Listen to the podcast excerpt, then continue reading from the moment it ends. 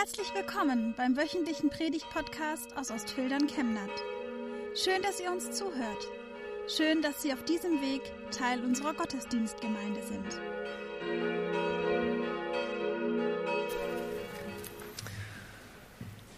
Liebe Gemeinde, alle, die es hörten, staunten über das, was die Hirten ihnen berichteten.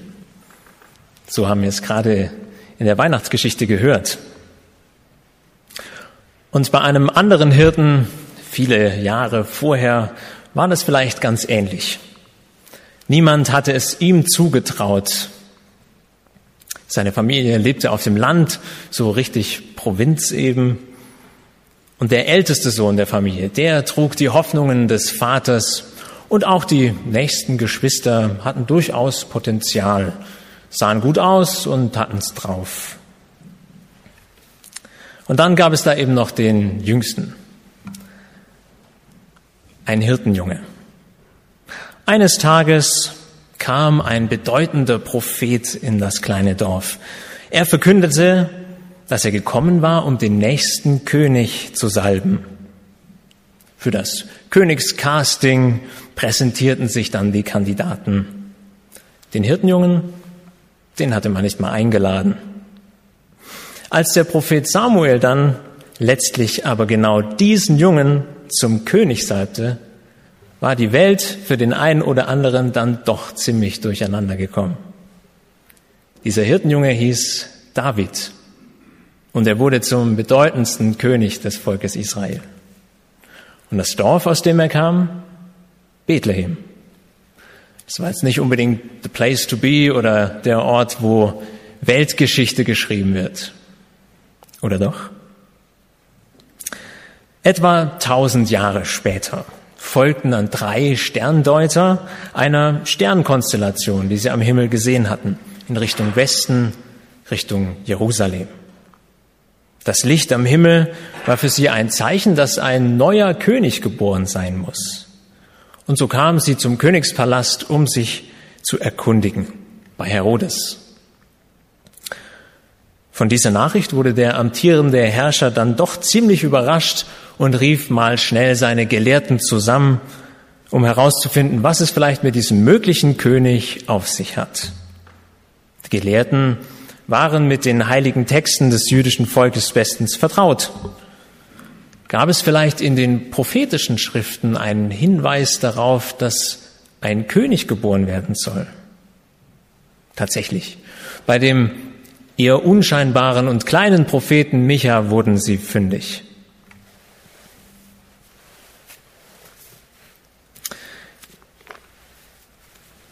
Du aber, Bethlehem, Ephrata, du bist zu klein, um zu den Landstädten Judas zu zählen. Doch aus deiner Mitte soll einer kommen, der Herrscher sein wird in Israel. Seine Wurzeln reichen zurück bis in die Urzeit, seine Herkunft steht von Anfang an fest. Darum wird die Not nur so lange anhalten, bis eine Frau das Kind zur Welt gebracht hat. Dann wird der Rest seiner Brüder heimkehren zu den Menschen in Israel. Er wird auftreten und sein Volk weiden. Dazu gibt ihm der Herr die Kraft und die Macht. Sie liegt in dem Namen des Herrn, seines Gottes. Dann wird man wieder sicher im Lande wohnen können, denn seine Macht reicht bis zum Rand der Welt. Er wird sich für den Frieden stark machen.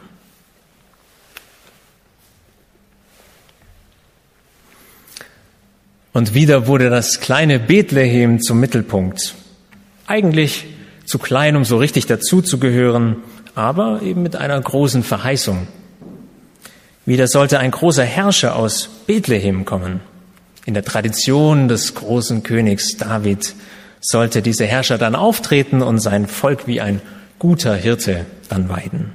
Seine Kraft und Macht wird dieser Herrscher von Gott selbst bekommen und wird sich für den Frieden stark machen.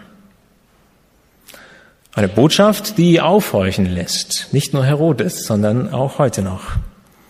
Schon erstaunlich, dieses Bethlehem.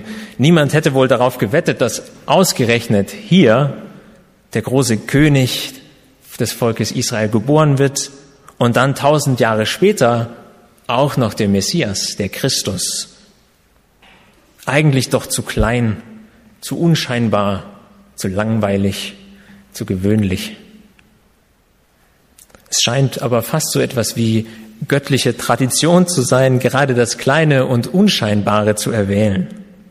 Israel, das hebräische Volk, verschwindend klein und seit jeher Spielball zwischen den Großmächten drumherum, der König David vom Hirtenjungen zum König und Bethlehem als Provinznest, wo dann Gottes Sohn geboren wird. In der Weihnachtsgeschichte zieht sich diese Spur dann noch weiter fort. Eine einfache junge Frau, vorehelich schwanger und das zu dieser Zeit, die Geburt ihres Sohnes in einer ärmlichen Herberge und gewöhnliche Hirten als erste Gratulanten für das Neugeborene. Für unsere Ohren vielleicht schon zu bekannt, als dass es irgendwie besonders anmutet. Das Kleine, das Unscheinbare wird zum Gefäß für Gott. Das aus etwas ganz Kleinem etwas Großes werden kann und dann auch noch die Welt verändert, das beeindruckt. Die meisten von uns haben wahrscheinlich schon mal eine dieser Geschichten gehört, wo aus etwas ganz Kleinem etwas ganz Großes wurde, wo eine internationale Klimabewegung von einer einzelnen Schülerin gestartet wird oder wo beharrliche Friedensgebete dazu beigetragen haben, in einer religionsfeindlichen Diktatur, dass irgendwann eine Mauer fällt. Ja, das sind die großen leuchtenden Beispiele, wo klar wird, dass jeder Einzelne, jede Einzelne einen Unterschied macht und das beeindruckt und inspiriert. Schon beeindruckend, aber was, wenn mein Leben jetzt nicht so spektakulär verläuft? Keine Jungfrauengeburt, keine Königssalbung und auch kein Mauerfall? Was, wenn schon die anstehende Familienfeier am Weihnachtsfest Stress verursacht, weil da wieder die Verwandtschaft anrückt, bei der immer alles so gut läuft? Die Kinder sind unangenehm gut in der Schule. Der Onkel freut sich über seinen hervorragenden Jahresabschluss und die Tante schwärmt schon wieder vom gelungenen Skiurlaub. Was, wenn man dann hofft, dass bloß keiner fragt, wie es denn eigentlich bei mir so lief dieses Jahr? Denn das wäre ehrlich gesagt vielleicht weniger erbaulich und schon gar nicht beeindruckend. Keine Spur von verheißungsvoller Erwählung des Unbedeutenden. Genau dann hat aber dir diese Weihnachtsbotschaft etwas mitzuteilen. Die meisten Menschen ahnen nicht, was Gott aus ihnen machen könnte, wenn sie sich ihm nur zur Verfügung stellen würden. So hat es einmal ein bekannter Ordensgründer gesagt. Das kann dazu führen, dass große Taten der Gerechtigkeit und des Friedens dann hinten rauskommen und es ist großartig und es inspiriert. Es kann aber auch im Verborgenen geschehen. Denn die Liebe braucht keine große Plattform.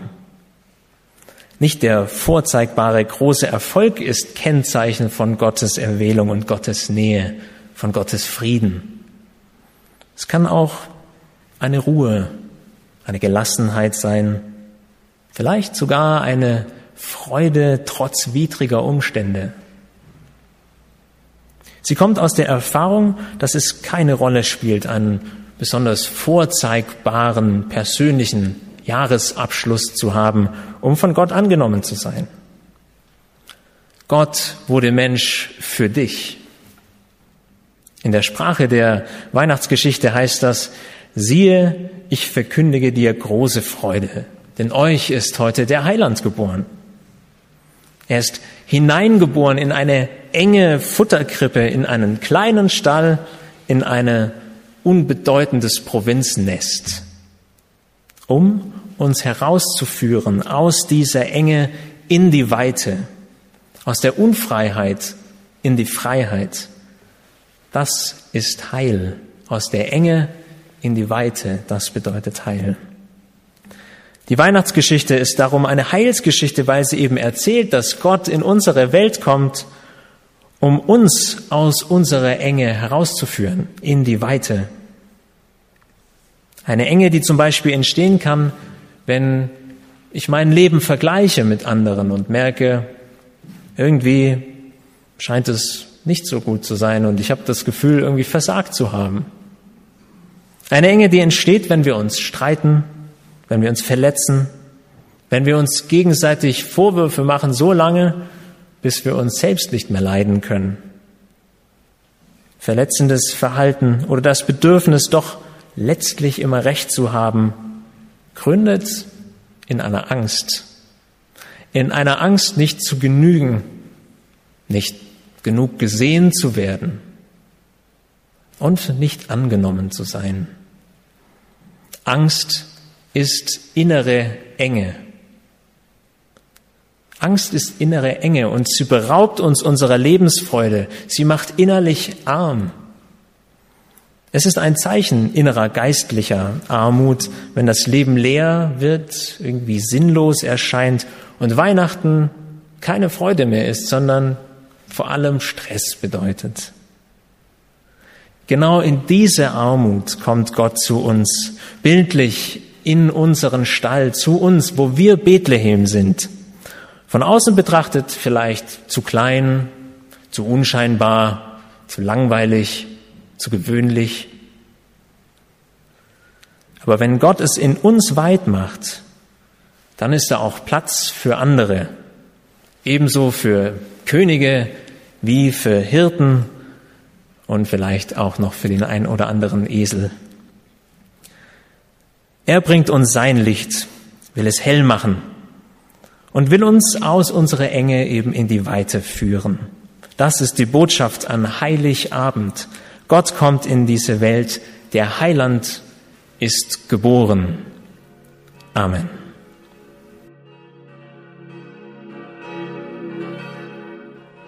Wir wünschen eine gute und gesegnete Woche und hoffen, dass Sie nächste Woche wieder dabei sind oder wir dich beim nächsten Mal im Gottesdienst vor Ort sehen. Weitere Infos zur predigenden Person und zu den Angeboten unserer Kirchengemeinde findet man auf unserer Homepage chemnat-evangelisch.de.